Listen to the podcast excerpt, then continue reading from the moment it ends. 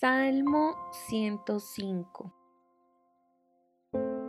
Den gracias al Señor y proclamen su grandeza, que todo el mundo sepa lo que Él ha hecho. Canten a Él, sí, cántenle alabanzas, cuéntenle a todo el mundo acerca de sus obras maravillosas, regocíjense por su santo nombre, alégrense, ustedes los que adoran al Señor Busquen al Señor y a su fuerza, búsquenlo continuamente. Recuerden las maravillas y los milagros que ha realizado y los decretos que ha dictado. Ustedes, hijos de su siervo Abraham, descendientes de Jacob, los elegidos de Dios. Él es el Señor nuestro Dios. Su justicia se ve por toda la tierra. Siempre se atiene a su pacto al compromiso que adquirió con mil generaciones.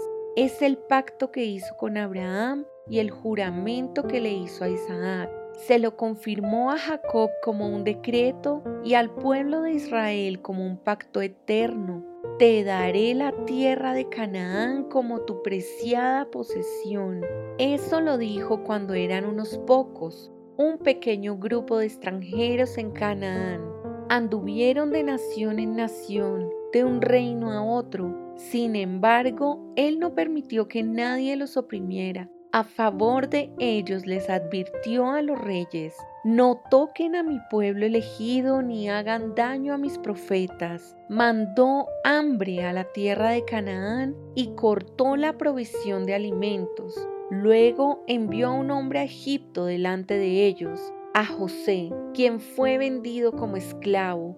Le lastimaron los pies con grilletes y en el cuello le pusieron un collar de hierro, hasta que llegó el momento de cumplir sus sueños. El Señor puso a prueba el carácter de José. Entonces el faraón mandó a buscarlo y lo puso en libertad. El gobernante de la nación le abrió la puerta de la cárcel. José quedó a cargo de toda la casa del rey llegó a ser el administrador de todas sus posesiones. Con total libertad instruía a los asistentes del rey y enseñaba a los consejeros del rey. Luego Israel llegó a Egipto. Jacob vivió como extranjero en la tierra de Cam. Y el Señor multiplicó a los israelitas hasta que llegaron a ser más poderosos que sus enemigos. Después puso a los egipcios en contra del pueblo de Israel, y ellos conspiraron contra los siervos del Señor. Pero el Señor envió a su siervo Moisés junto con Aarón, a quien había escogido. Ellos realizaron señales asombrosas ante los egipcios y maravillas en la tierra de Cam. El Señor cubrió a Egipto con oscuridad, porque los egipcios desobedecieron las órdenes de dejar ir a su pueblo convirtió sus aguas en sangre y envenenó a todos los peces. Luego las ranas infestaron la tierra y hasta invadieron las habitaciones del rey. Cuando el Señor habló, enjambres de moscas descendieron sobre los egipcios y hubo una nube de mosquitos por todo Egipto. Les envió granizo en lugar de lluvia y destellaron relámpagos sobre la tierra arruinó sus vides y sus higueras y destrozó todos los árboles. Habló y vinieron oleadas de langostas, langostas jóvenes en cantidades innumerables. Se comieron todo lo verde que había en la tierra y destruyeron todos los cultivos de los campos.